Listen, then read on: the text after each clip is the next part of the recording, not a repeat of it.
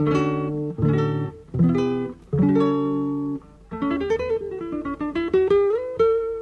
Central 3 apresenta o Cinema Nacional em Revista. É o Central Cine Brasil.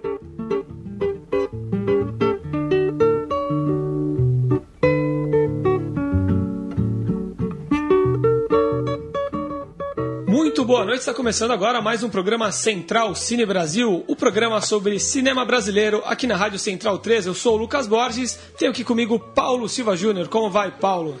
Tudo bem, Lucas? Um abraço também para quem está ouvindo aí o nosso Central Cine Brasil, falando hoje de mais uma mais uma novidade no cinema brasileiro, filme que se destacou é, já num festival há três anos atrás, dois anos e pouco atrás, e agora é, rodou com, com boa repercussão é, no circuito comercial, né?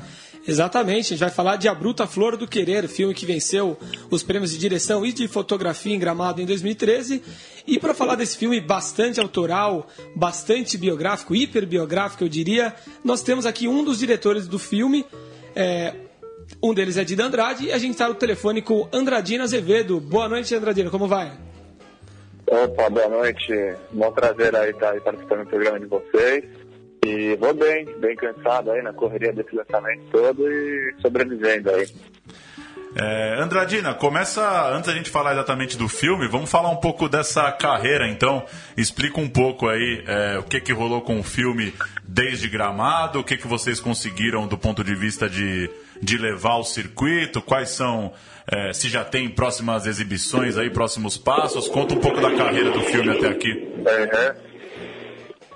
Tá certo, vamos lá. Então, basicamente, tentando resumir essa, essa loucura toda, a gente conseguiu levar o filme para Gramado, né? Estreia lá, foi pra gente uma, uma grande vitória, né? Isso a gente deve muito ao curador da ocasião, Rubens Evaldo Filho, porque ele viu o filme lá no meio de vários DVDs, a gente achava que nem que ninguém ia conseguir assistir o filme, né? Que foi pura a gente não tendo um contato lá, por gente ser completamente desconhecidos. É, ele viu o filme, apostou no filme, gostou muito, então a gente chegou lá em Gramado com os cavalos azarões ali, né? Ninguém sabia que era a gente, só tinha filmes de diretores mais consagrados aí e filmes também com, com, com mais grana, né? Com mais investimento. Então nosso filme correu por fora ali e foi muito bacana lá o festival, acho que a gente é, deu uma surpreendida positiva ali e a gente ganhou esses prêmios aí, né? Que você falou de melhor direção e melhor fotografia. Aí, depois desse bom momento do Festival de Gramado, a gente teve mais uma longa espera até lançar o filme, que isso se deve principalmente porque a gente não tinha ainda alguns direitos de trilha sonora na ocasião, né? Porque a gente usando o filme Baby, da Gal Costa, Baby uma versão de Baby com os Mutantes, meu, meu refrigerador não funciona dos Mutantes, e 20 anos blues da Elis Regina. E essas músicas que pra gente eram muito importantes pro filme já, eram, já estavam assim de certa forma, insubstituíveis, a gente já estava brigando para licenciar ela. E a verdade é que a gente, como dois jovens é, sem saber de nada, a gente achou que ia ser muito mais fácil, né? A gente, pô, vamos ligar aí pro Caetano aí, o cara vai liberar, o cara deve ser gente boa, mas a gente ficou quase um ano aí tentando chegar nas pessoas, aí tentando chegar na Warner, tentando chegar na Universal, em todas essas gravadoras, editoras, e era muito difícil, né? A gente quase não conseguia resposta nem nada até que a gente teve que contratar um escritório é, que cuida de, de, dessas partes de direitos autorais e, e, tivemos que desembolsar uma grana aí, né? Que também foi, foi, foi por isso que levou esse tempo todo, que a gente foi juntando uma grana, arrumando trabalho e tal, e a gente acabou gastando o que a gente tinha gastado para fazer o filme para conseguir licenciar as trilhas sonoras dele. Então só a partir daí a gente poderia mesmo é, é, lançar ele comercialmente.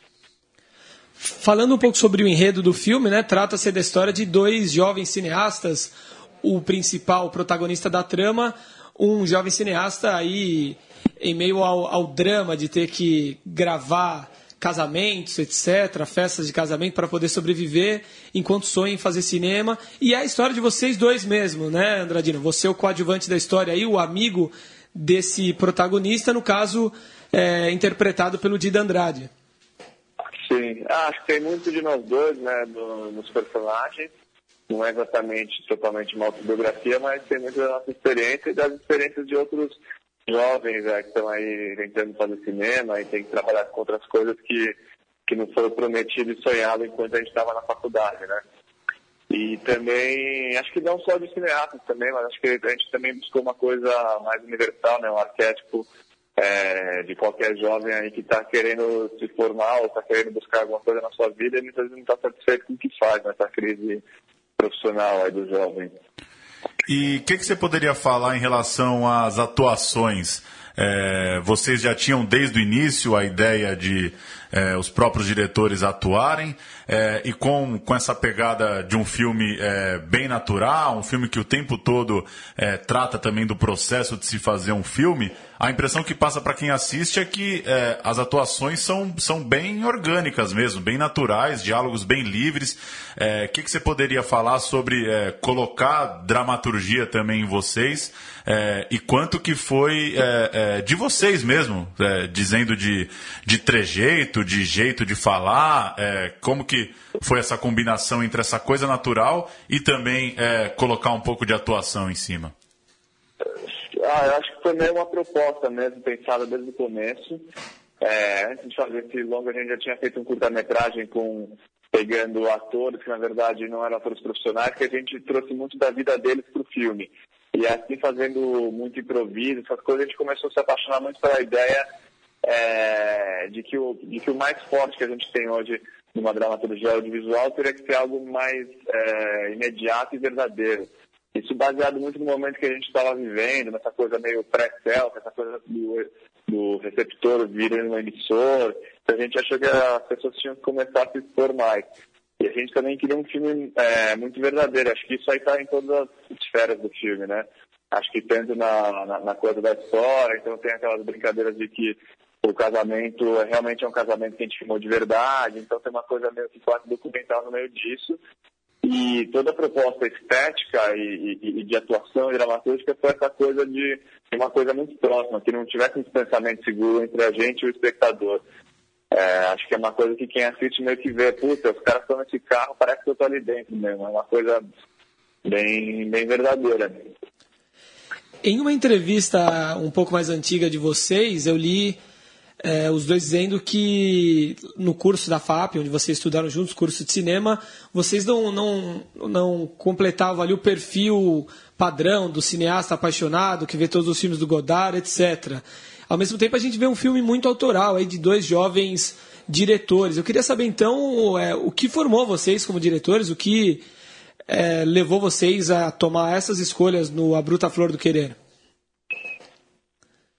É uma boa, uma boa pergunta, mas, mas realmente, né, acho que isso aí é verdade, a gente falou isso algumas vezes e, e realmente acho que a gente não é muito do perfil cinéfilo, é, estudante de cinema, assim, é, a gente fala até porque foi engraçado quando a gente entrou na faculdade, eu entrei em penúltimo da lista e o Dida em último, e a gente era ah, bem moleque, a gente não sabia de muita coisa, de muitos nomes ou de muitas coisas acadêmicas, assim, e dentro da nossa faculdade tinha até um certo preconceito do resto de uma galera que achava que a gente era muito perdido, que a gente não era os tipos intelectuais do cinema, né? Mas, mas acho que realmente também a gente acho que era uma, tem uma postura menos acadêmica, assim, né, por se dizer. E não sei, mas acho que daí o fato de fazer o filme que nos levou a fazer isso aí, acho que acho que acima de tudo nós somos apaixonados pelo que fazemos, assim, pelo e pelo cinema. E o cinema acho que foi o acho que é o viés que a gente acabou escolhendo, né? É, pô, talvez eu espero que na nossa vida a gente ainda use outras áreas né, para poder expressar que a gente sente vontade e necessidade. Mas, de fato, sim, não somos do perfil mais acadêmico ou cinéfilos. É, tem muito de filme de diretor renomado que a gente não gosta é, e muitos outros que a gente ama, né? E que isso acho que foi uma grande liberdade na nossa vida quando a gente começou a se sentir à vontade para falar que a gente achava tal filme de tal cara um saco, né? Que quando entra na faculdade tem vergonha de falar que, que fulano de tal não é bom. E aí a gente começou também a ver que acho que na vida tem muitas figuras que são inventadas, né? E tem muitos grandes cineastas que talvez é, não são tudo isso, assim como tem outros cineastas maravilhosos aí, que gente, às vezes a gente descobre o cinema italiano que eram vistos como cineastas medíocres na época, que são fazedores de obras-primas, né? Para alimentar. A história tem que ser repensada. Para alimentar essa polêmica, então, Andradina, aqui, cite dois diretores, por favor, que, que para você são superestimados e dois que, que, que você gosta e são subestimados. Ah, é polêmico, hein? Hoje em dia eu já tô mais, tô mais light aí, né? Não tô querendo mais buscar muita polêmica, tô querendo ficar amigo da galera, arrumar emprego, sabe? Mas, mas eu posso dizer que eu não vou dizer que eles não são bons, mas eu vou dizer que eu, na minha humilde opinião, não consigo me conectar a eles, né? Sim. Acho que talvez um tipo de cinema que a gente não embarcou muito é, por exemplo, Antonioni, que acho que é um cara que já vi filmes dele que achei bons, mas também tem muito filme que, puta, que não, não, não, não achei rico, assim, e, e não, não, me tocou, né, pra ser honesto. Assim como, por exemplo, tem um cara chamado Dino Risi, que é um cineasta italiano, né, que hoje ele até acho que entrou numa coisa é, cult ou, ou, ou um cineasta respeitado, talvez pelo pelo tempo, né, que corrigiu um pouco isso. Mas foi um cara que sempre foi visto como um diretor de comédia italiana, mais comercial, mais bobo e menos, enquanto que tinha mais uma necessidade política do cinema na época. E, mas acho que esse cara fez realmente obras-primas lindíssimas, uma dramaturgia muito profunda mesmo, e muito séria ao mesmo tempo, às vezes engraçada. O, o assunto da, da metalinguagem é, surgiu em, em duas críticas de, dos mais famosos aí, da Folha e do Estado, inclusive é, é, esses, esses, links estavam postados lá no evento de divulgação do filme na, nas redes sociais e tal. Não dá pra gente, uhum. é, enfim, não quero supervalorizar aqui a crítica, mas não dá pra gente é, é, fingir também que isso não é relevante, ainda mais um filme independente gerar um debate desse numa, na grande imprensa. Eu queria que você falasse desse assunto da, da metalinguagem, como que ele se deu para você no início, se isso em algum momento é, incomodou vocês, virou um debate, né? É, o tempo todo é, o filme é, traça isso, né? Não só pelo personagem, mas pelo próprio filme falar sobre fazer cinema. É, e como isso mudou é, nesses dois, três, quatro, cinco anos que vocês estão pensando nesse filme, se de certa forma ver o filme é, passando em gramado, estreando, é, muda um pouco uma ideia de, de de repente ter aquele peso de estar tá trazendo né, um filme sobre um cineasta? É, putz, pra ser bem honesto, essa coisa da metalinguagem, assim, não. É, a metalinguagem em si nunca significou tanta coisa, nunca foi o mais importante assim, pra gente. Eu acho que, acho que né, qualquer filme que seja, acho que não pode depender ou dizer que a metalinguagem faz o filme, né? Acho que as coisas que são interessantes do filme, é, acho que é a história que é vivida pelo personagem, as dores, amores, sonhos ali, e que a, as coisas humanas que as pessoas podem se identificar, né? Acho que se não tem isso, é, é, na metalinguagem não, não vai querer dizer nada. E, mas a gente também não, nunca, sei lá, acho que foi entrando naturalmente nessa coisa de, de, de ser um cara e, e talvez no, no, na forma, na linguagem do filme, como é, como é que a gente foi fazendo e pensando, começou a entrar essa coisa dele estar tá fazendo um filme e tal. Mas em nenhum momento foi uma coisa, ah, vamos fazer um filme de metalinguagem que fale sobre isso, porque metalinguagem é legal, sabe? Eu acho que foi, acabou meio que, é, veio muito mais da, da vontade da gente se colocar atuando, da gente colocar pessoas usando seus próprios nomes. Isso aí veio muito mais uma vontade dessa, assim, de, de ter essa dramaturgia nova de, de, dessa onda que a gente estava pensando, aí de, de, de pessoas estarem, pessoas reais, ou pelo menos uma história que finge ter pessoas reais vivendo suas vidas reais numa tela, né? Então acho que é mais isso do que a ideia de ter uma metalinguagem em si. Uma característica muito marcante. Acho que sim, né, Paulo? Sim. Uma característica muito marcante do filme, é, me agradou muito e imagino ter agradado a muita gente, tanto é que vocês venceram nessa categoria em gramado, é a fotografia do filme, né? Uma fotografia bonita, é, muda bastante ao longo, do, ao longo do filme, sempre dando uma característica interessante para as cenas, e junto com a trilha talvez seja um dos pontos altos do filme. E quem assina essa direção de fotografia é Galo Rivas. Eu queria que você explicasse um pouquinho para quem está ouvindo o programa quem é esse Galo Rivas e como se formou essa personalidade dessa pseudo-pessoa aí.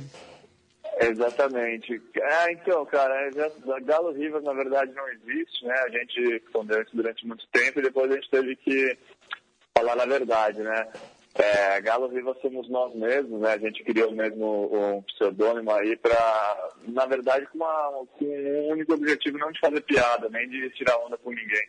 mas de acho que proteger a fotografia do filme.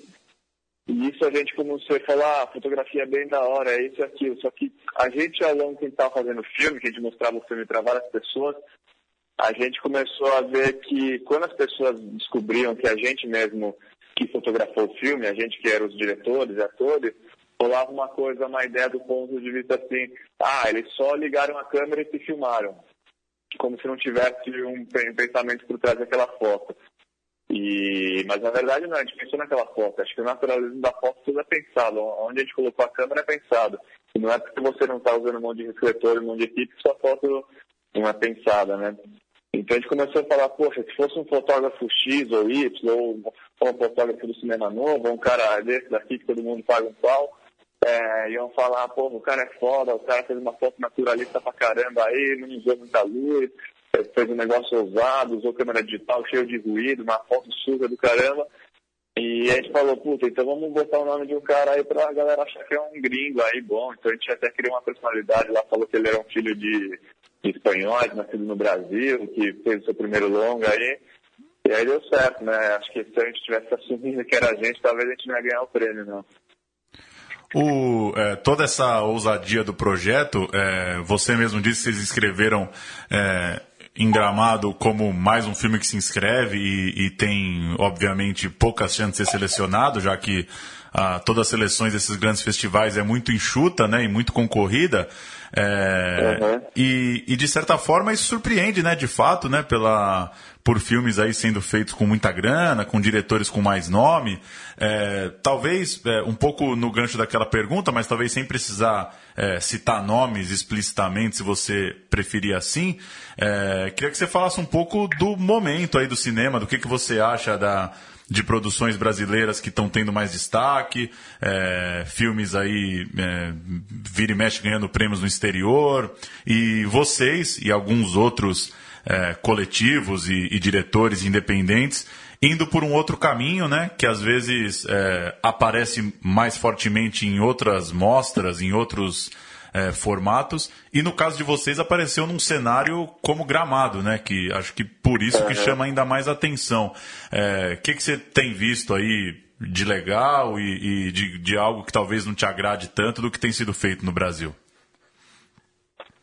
É, poxa, eu vou te falar que eu, ontem eu vi um documentário que estava até de graça ali no Espaço Itaú, é, do Carlos Nader, é, chamada Paixão de JL, né, sobre José Leonilson, achei maravilhoso, né? Fiquei surpreendido com esse filme aí.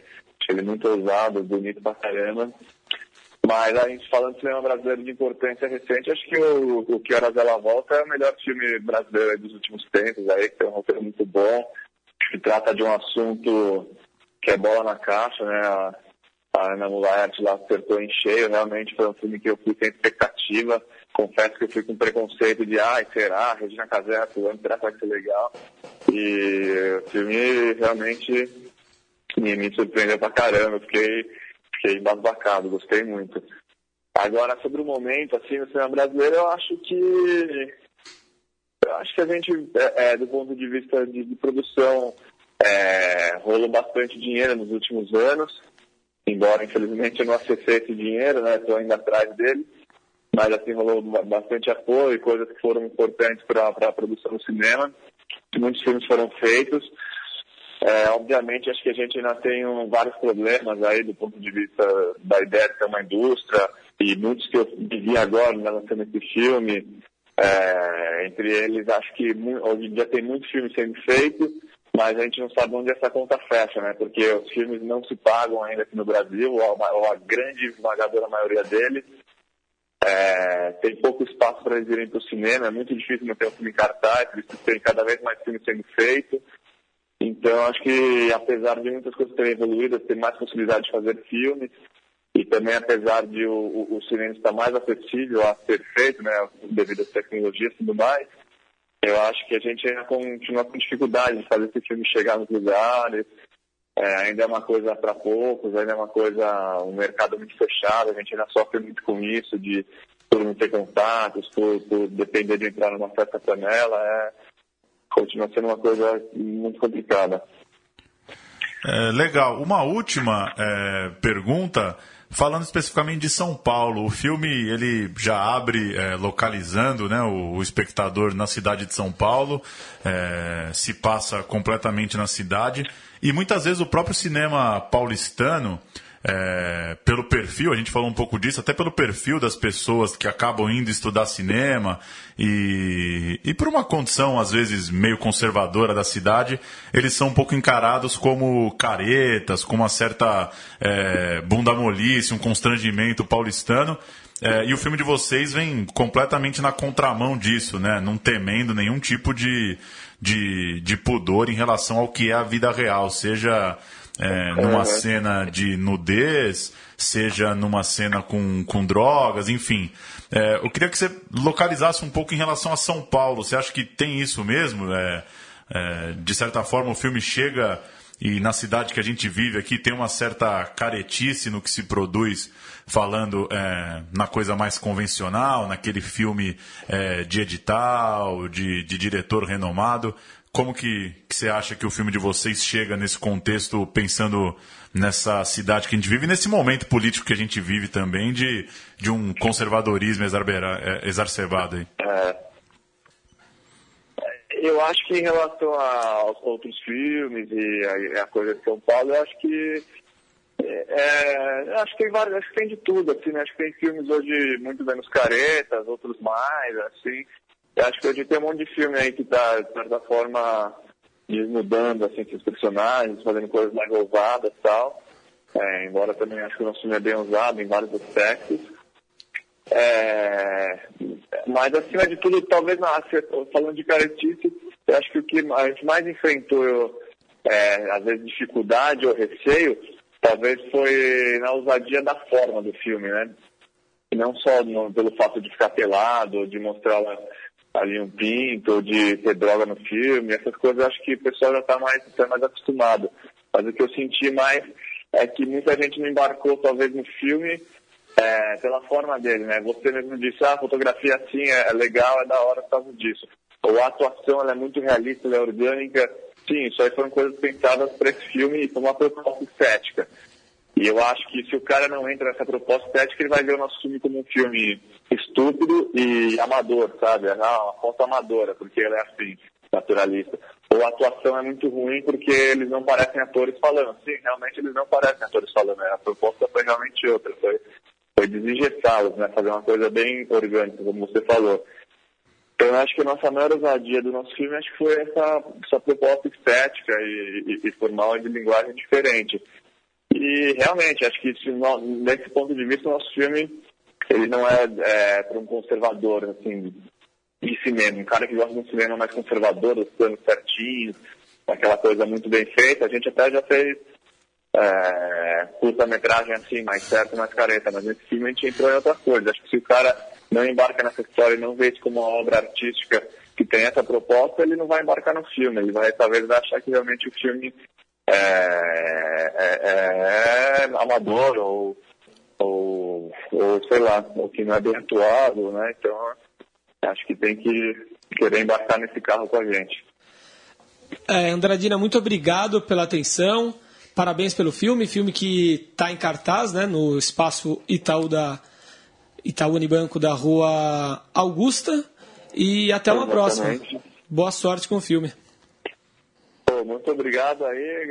Espero aí que todo mundo possa ver aí, se conseguir ver no cinema, aí logo mais vai estar na, na internet aí, de alguma maneira ou outra aí, deve estar no iTunes, Netflix. Espero que o filme chegue nas pessoas aí, que ele encontre aí quem esteja assim de assisti-lo aí. Eu agradeço aí vocês, aí foi bem bacana aí. Obrigadão pela oportunidade aí. Valeu, um abraço. Maravilha, abração. Tchau, tchau. História do cinema brasileiro. Vamos então agora com a história, falar de Cine PE. É, o CinePE Festival Audiovisual, que já foi chamado de Festival de Cinema do Recife e também Festival de Cinema Nacional do Recife, está vivendo entre 2 e 8 de maio a sua edição de número 20. A gente recorda aqui alguns destaques dessas duas décadas de exibições. Antes, uma lembrança: se o Festival Pernambuco começou Em 1997, vale lembrar que um ano antes, em 96, Baile Perfumado, filme de Lírio Ferreira e Paulo Caldas, vencia o Festival de Brasília, marcando uma retomada e o início de uma nova fase do cinema feito no estado. Em 97, a premiação para curtas no Cine PE era dividida entre 16mm e 35mm. No primeiro, o melhor filme foi para Criaturas que Nasciam em Segredo, de Chico Teixeira. No segundo, para Mister Abracadabra, de José Araripe Júnior. Os primeiros longas vencedores foram A Ostra e o Vento, de Walter Lima Júnior, e isso em 98, né? E nós que aqui estamos por Vós Esperamos, de Marcelo Mazagão, em 99. E no meio passa um trem, de Fernando Meirelles e Nando Olival, em 2000, Bicho de Sete Cabeças, de Laís Bodansky, em 2001, e O Invasor, de Beto Brant, em 2002, fechando a fase do chamado Festival de Cinema do Recife.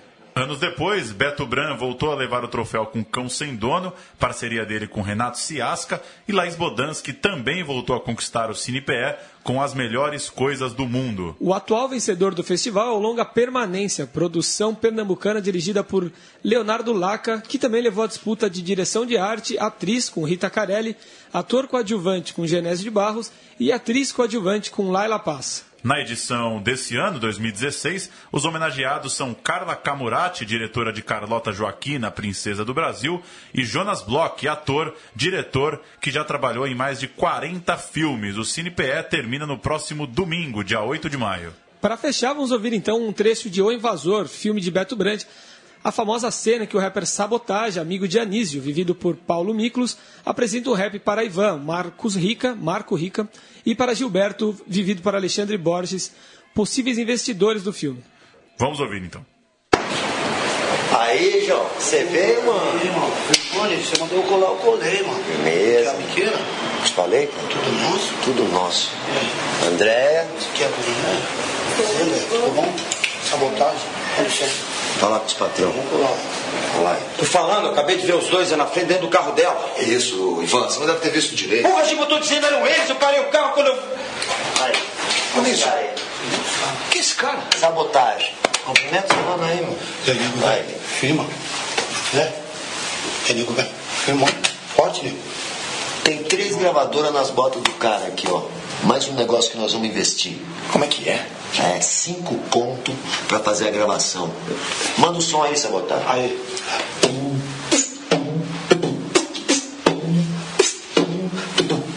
Não sei qual que é, se me vê dou ré, trinta cara pé do piolho, desce lá pra onde verme, pisque black enlouquece, black só de arma pesada, inferno em massa, vem violentando a minha quebrada, basta, eu registrei, eu vim cobrar sangue bom, boa ideia, quem tem? Não vai tirar a ninguém, roubada, alguém causar por fim a bala, desespero de um camarada, deixou palha, sujou a quebrada, o mais cruel, um cara quando cresce a mãe perdeu, sem casa, na bala, mataram o Morfeu, mas é de lei sim, respeito aqui também sei que... Ah, tudo bem, tudo bem. Parou, parou. É, mano, o cara tá desgostoso da vida e não curte um rap. Mas é que o que vocês estão achando que isso aqui é um banco? Não, tô achando que o cara vai sair da quebrada lá. Mó humilhação. Pegar dois buzum e sair daqui sem um qualquer, mano. Mas vem cá, isso aqui é uma empresa de contabilidade, você não pode chegar aí pegando dinheiro assim, sem mais nem menos, sem dizer pra quê. É, toda empresa não tem esquema por fora. E o caixador? Mas vem cá, esse cara é folgado pra caralho, hein, Chimarrão? Peraí, calma, calma. Eu vou resolver isso de outro jeito. Calma. Calma. Ah, tá atravessando, hein? Agora, notícias então. Estávamos falando de cine PE. Vamos voltar novamente a esse assunto, falar dos homenageados do festival desse ano. Na última terça-feira, 2 de maio, durante a noite inaugural do Festival do Audiovisual de Pernambuco, um troféu especial pelo conjunto da obra foi entregue ao ator mineiro Jonas Bloch. O ator de Amarelo Manga, Cabra Cega e inúmeros outros filmes, com carreira feita também na TV e no teatro, foi acompanhado no palco do Cinema São Luís, no Recife, pela filha Débora Bloch, ao receber essa honraria. Além de Jonas, outras homenagens são para Carla Camurati, de Carlota Joaquina, Princesa do Brasil, assim como o recém-citado Baile Perfumado, marco do renascimento do cinema eh, lá nos anos 90. Camurati assumiu de 2007 a 2015 a presidência do Teatro Municipal do Rio de Janeiro e hoje comanda a direção do Programa de Cultura das Olimpíadas do Rio 2016. Um dos maiores pianistas do mundo, o brasileiro João Carlos Martins, será tema de João, novo filme da produtora LC Barreto, de Dona Flor e seus dois maridos, que é ex-companheiro, e Flores Raras. O longa começou a ser rodado no dia 30 de abril em São Paulo, com orçamento de 9,1 milhões, João é uma coprodução com Globo Filmes e Rio Filme terá distribuição da Europa Filmes. Mauro Lima, de Meu Nome Não é Johnny, e Tim Maia, é o incumbido do roteiro e da direção desse longa, que vai retratar um artista que começou a estudar piano aos 8 anos de idade, iniciou a carreira profissional aos 13 e aos 20 já estreava no famoso Carnegie Hall em Nova York. A Ancine divulgou os 10 longas selecionados pelo Festival de Veneza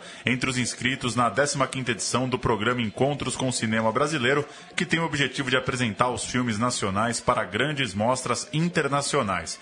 A curadoria do Festival Italiano assistiu em sessões exclusivas nesse início de maio na Cinemateca do Man, no Rio de Janeiro, os seguintes filmes: O Animal Cordial, de Gabriela Amaral Almeida, Canção da Volta, de Gustavo Rosa de Moura, A Cidade do Futuro, de Cláudio Marques e Marília Hugues, Elon Não Acredita na Morte, de Ricardo Alves Júnior, Era o Hotel Cambridge, de Eliane Café, Mulher do Pai, de Cristiane Oliveira, Não Devore Meu Coração, de Felipe Bragança, Para Ter Onde Ir, de Jorane Castro, Pequeno Reino, de Nicolás Tomé Zetuni e Vermelho Russo, filme de Charlie Brown.